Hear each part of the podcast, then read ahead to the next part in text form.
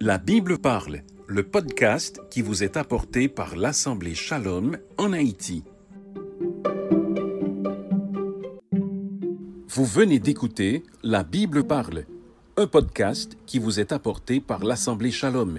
L'Assemblée Shalom est une église baptiste située en Haïti. Visitez notre site web au www.assembléeshalom.org. À la prochaine. Matthieu 7, 24 à 27.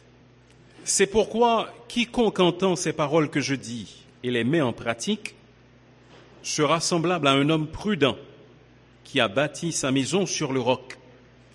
La pluie est tombée, les torrents sont venus, les vents ont soufflé et se sont jetés contre cette maison.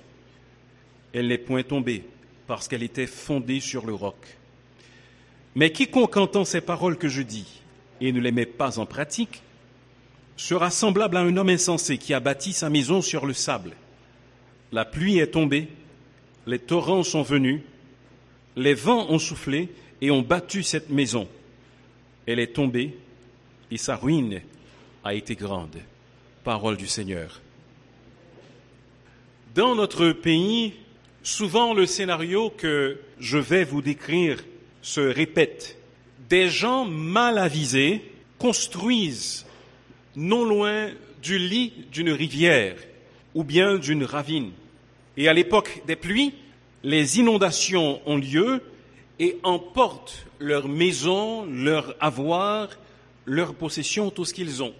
Et ces pauvres gens se trouvent alors aux abois, demandant à leurs prochains de leur prêter main forte. Et nous, devant ce spectacle qui se répète si souvent, nous disons, mais ne saviez-vous pas qu'il ne fallait pas construire à cet endroit précis? Dans le passage que nous avons lu aujourd'hui, le Seigneur Jésus donne exactement la même leçon. Cependant, il ne donne pas cette leçon sur le plan physique, mais il offre cette leçon sur le plan spirituel. Jésus, par cette parabole, conclut son fameux sermon sur la montagne. Et cette parabole finale de ce sermon est une façon très appropriée de mettre fin à ce premier sermon que nous rapporte l'évangéliste Matthieu. Et de cette parabole, j'aimerais que vous puissiez garder une idée principale, à savoir que l'obéissance à la parole de Christ est le meilleur fondement sur lequel nous puissions bâtir notre vie. Si nous devons faire de notre vie un édifice et choisir un fondement sur lequel nous devons la poser, alors ce fondement doit être l'obéissance à la parole du Seigneur Jésus. C'est ce que nous dit très clairement cette parabole que nous avons lue en Matthieu chapitre 7 du verset 24 au verset 27. J'aimerais que vous remarquiez avec moi trois éléments que mentionne cette parabole et qui nous permettent de conclure ce que nous avons conclu et d'en venir à l'idée que nous vous avons formulée. Premièrement, observez avec moi qu'il y a dans cette parabole deux bâtisseurs. Et ces deux bâtisseurs représentent deux types d'auditeurs différents. Les deux ont quelque chose en commun c'est qu'ils entendent le même message et ils entendent le même enseignant, à savoir Jésus-Christ. Cependant, l'un de ces bâtisseurs est prudent et l'autre est insensé. Le bâtisseur prudent représente ceux qui se soumettent à la voix du Seigneur Jésus-Christ. Ils sont épris du Sauveur, ils sont amoureux de Christ et ils acceptent de renoncer au confort de cette vie pour pouvoir suivre Jésus dans une vie de combat. Ils se chargent de leur croix. Oh, ils sont loin d'être parfaits. Ce sont cependant des pécheurs repentants qui reconnaissent chaque jour leurs failles et viennent les confesser au Père pour qu'il leur donne du courage pour le chemin. Ces personnes pourraient facilement dire les paroles que l'apôtre Pierre avait dites au Seigneur Jésus-Christ, à savoir, Seigneur, à qui irions-nous? Tu as les paroles de la vie éternelle. Ces personnes tombent parfois sur le chemin, mais elles se relèvent et continue de persévérer et de suivre le Seigneur Jésus-Christ. L'insensé, par contre, qui est décrit dans cette parabole, c'est un autre type d'auditeur. Il ne s'agit pas d'un fou, il ne s'agit pas de quelqu'un qui a perdu la raison. Bien au contraire, ce n'est pas quelqu'un qui pense qu'il est Jean-Jacques Dessalines ou bien qui dit qu'il est un, camion huit roues.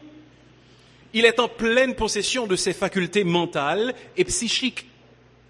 Et ayant pesé les choses spirituelles et la voix de Jésus d'une part, et les choses frivoles et fugaces du monde, cette personne fait le choix de poursuivre, souvent avec une passion effrénée, les choses qui n'ont pas de valeur. Et c'est pour cela que Jésus appelle un tel auditeur un bâtisseur insensé. Il dit, le royaume de Jésus n'est pas de ce monde, après tout. Un tien vaut mieux que deux, tu l'auras.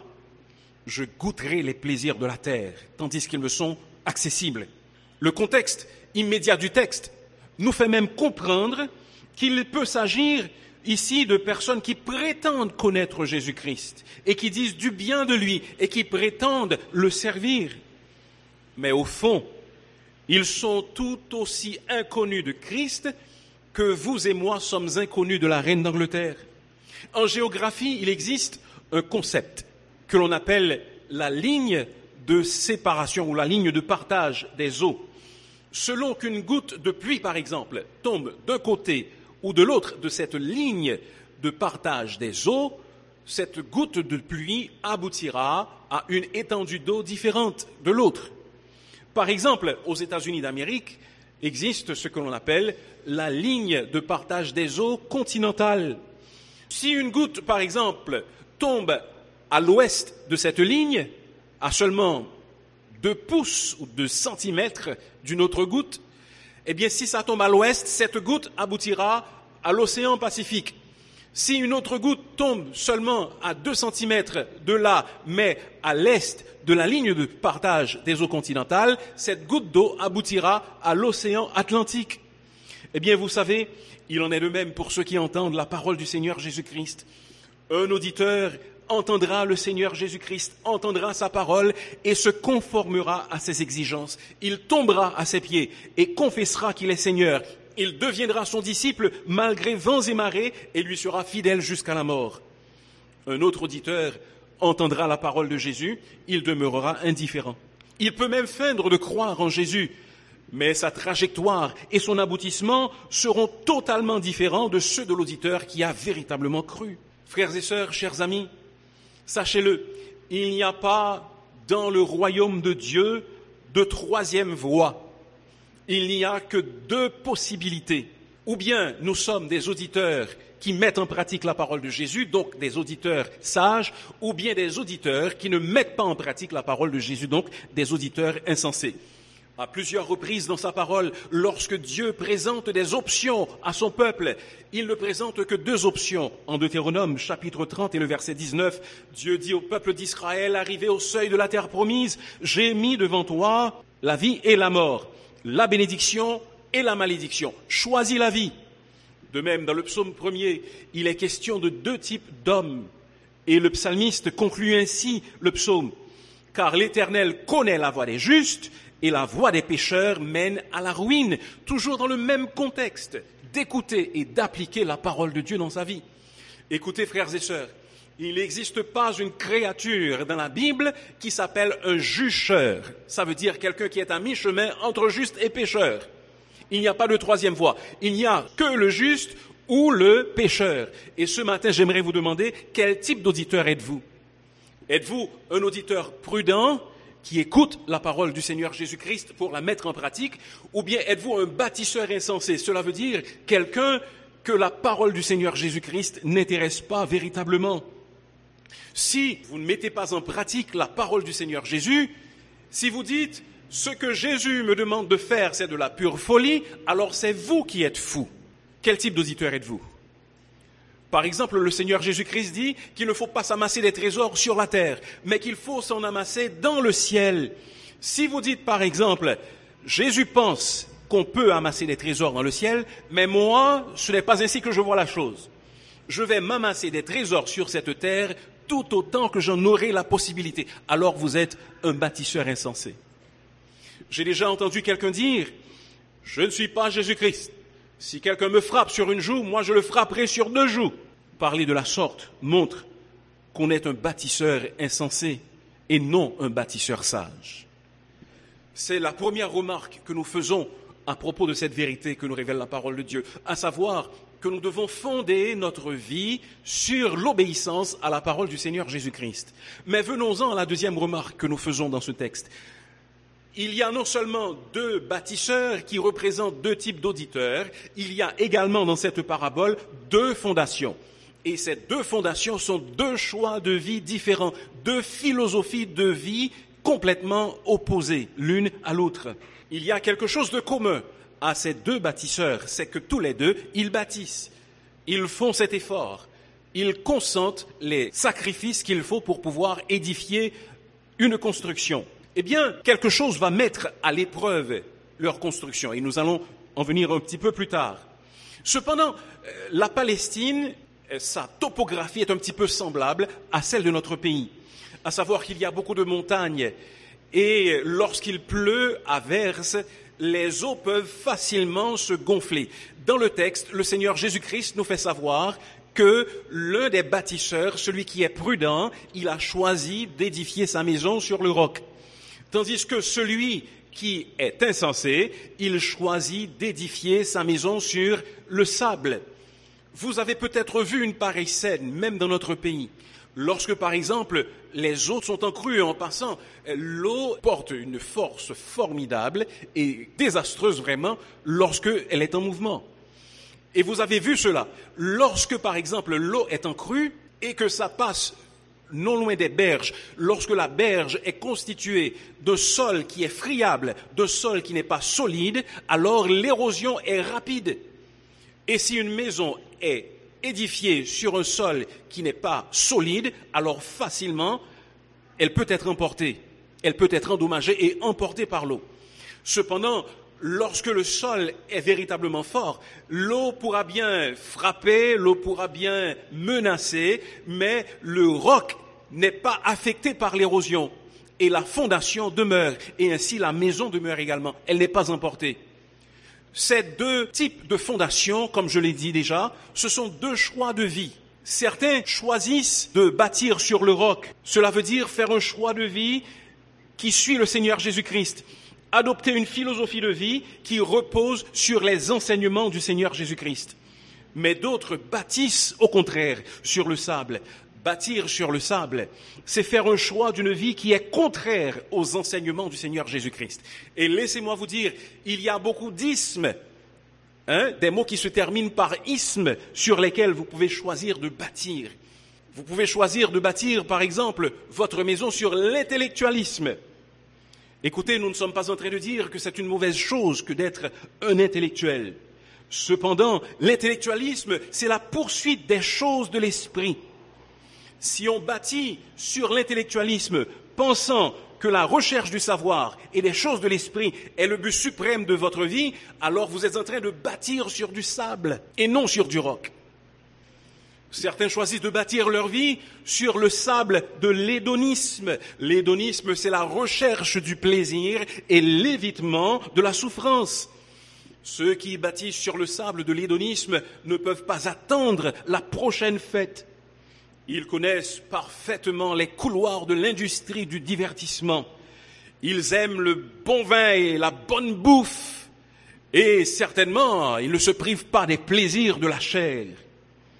Et allez voir, on dirait que la source des plaisirs va tarir parce qu'ils en prennent à pleine main et ils en boivent à long trait. Cependant, laissez-moi vous dire, ces ismes que je viens de mentionner et tous les autres qu'on pourrait mentionner tombe devant le christianisme. Parce que ce n'est que lorsque nous bâtissons notre vie sur Christ, à savoir sur le christianisme authentique, c'est alors que nous bâtissons sur le roc.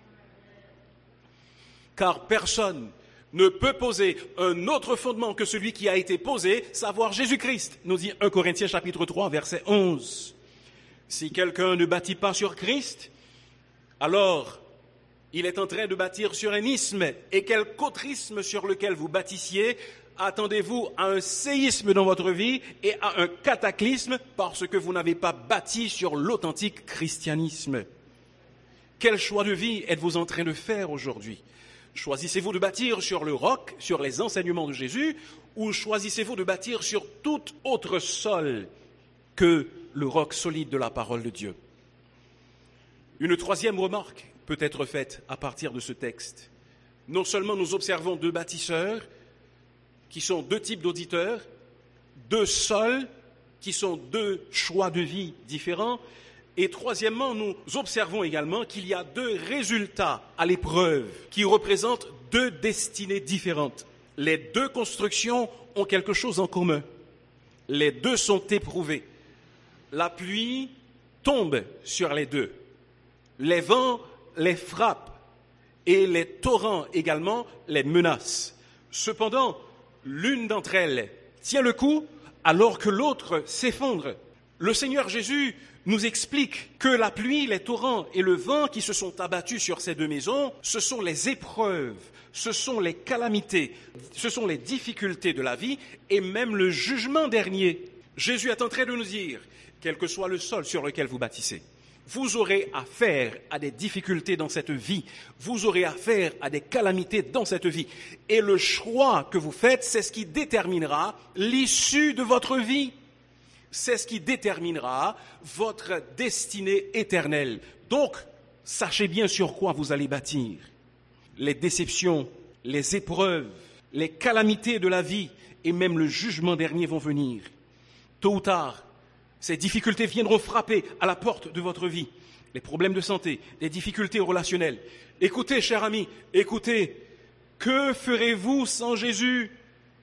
Quand, après avoir mené une vie de bamboche, dans votre vieillesse, vous apprenez que vous souffrez de cancer et que vous faites face seul à la mort, sans aucun espoir pour l'au-delà. Que ferez-vous sans Jésus? Que ferez-vous sans Jésus pour fondement lorsque toutes vos économies sont épuisées et que vous êtes seul, dépourvu du strict nécessaire? Que ferez-vous sans Jésus? Et si vos amis vous abandonnent? Et si votre âme sœur vous trahit? Eh bien, dans de pareils cas, ceux qui n'ont pas Jésus-Christ sombrent dans le désespoir et comme neuf des dix hommes noirs des Zervillers, ils veulent prendre leur vie, ils veulent en finir avec la vie. Mais lorsque Jésus-Christ est notre fondement, lorsque nous choisissons ce roc solide, alors nous pouvons tenir. Notre barque ne s'enfonce pas quand les tempêtes de la vie nous font balloter. Lorsque sur moi s'abat l'orage, sa croix ranime mon courage.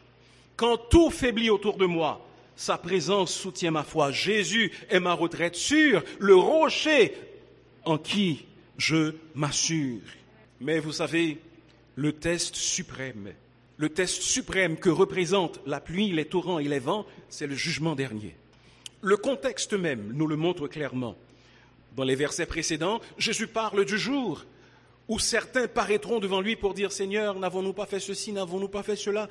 Chacun de nous aura à faire face à l'orage du jugement de Dieu. Je ne sais pas comment cela va se passer, mais ce qui est certain, c'est que chaque personne ici présente devra rendre compte à Dieu pour elle-même. Je sais que je paraîtrai devant mon Créateur et devant Jésus-Christ. Et si ce jour-là, il me dit, Maxime, pourquoi penses-tu avoir droit au ciel en ma présence? Je tomberai à ses pieds et je lui dirai, Seigneur, mon seul fondement, c'est toi. C'est toi, Jésus.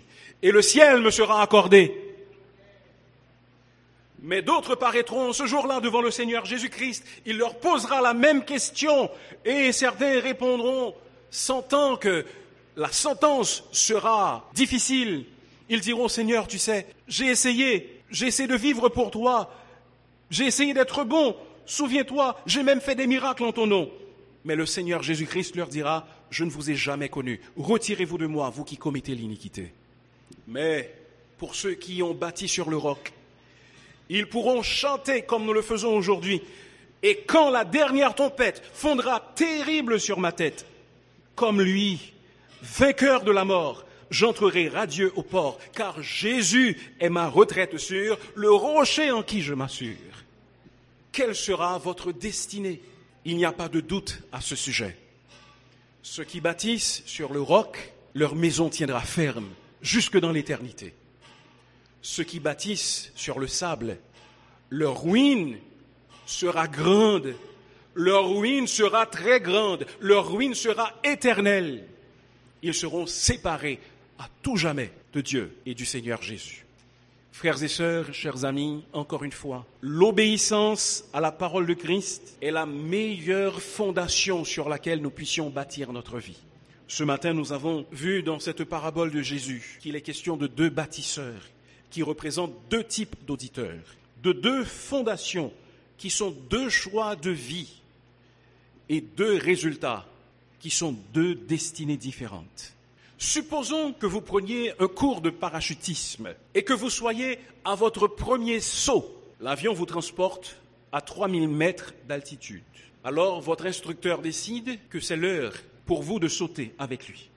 Il saute d'abord, vous sautez après lui. Selon ce que rapportent ceux qui ont fait l'expérience du parachutisme, quand on saute du parachute, alors la vue est saisissante et la vitesse est euphorisante. Cependant, après environ 40 à 60 secondes, vous êtes à environ 1200 mètres du sol et vous descendez à 200 km à l'heure. Votre instructeur vous demande d'activer le mécanisme qui va permettre que le parachute se déploie. Il vous fait signe parce que c'est peut-être difficile d'entendre en chutant à cette vitesse. Mais imaginez que vous refusiez de répondre et d'obéir à ces instructions qu'est-ce qui va arriver? Dans quelques secondes, vous allez vous écraser au sol et devenir une bouillie sanglante. Frères et sœurs, il en est de même en ce qui concerne la parole de Jésus. C'est bien de pouvoir l'écouter. Cependant, il ne suffit pas de l'écouter. Il faut également la mettre en pratique. Et c'est pour cela que Jacques, dans son épître au chapitre 1er, au verset 22, il dit, mettez en pratique la parole et ne vous bornez pas à l'écouter en vous trompant vous-même par de faux raisonnements.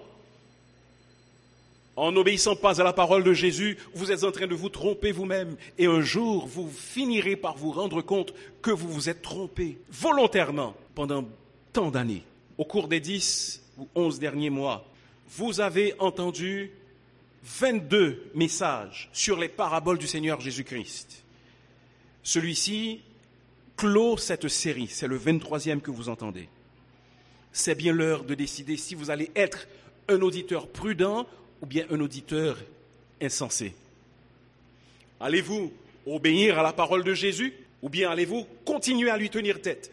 Allez-vous vous mettre à genoux devant Jésus et dire, Seigneur, je reconnais que tu es le Maître suprême et que ta parole conduit au bonheur, l'obéissance à ta parole conduit au bonheur, je me soumets. Ou bien allez-vous continuer de tenir tête au Seigneur Jésus-Christ pour vous rendre compte qu'à la fin, votre ruine sera grande et même très grande. Évitez donc ce malheur et acceptez d'obéir à la parole de Jésus, car l'obéissance à la parole de Christ est la meilleure fondation sur laquelle nous puissions bâtir notre vie. Vous venez d'écouter La Bible parle un podcast qui vous est apporté par l'Assemblée Shalom. L'Assemblée Shalom est une église baptiste située en Haïti. Visitez notre site web au www.assembléchalom.org. À la prochaine.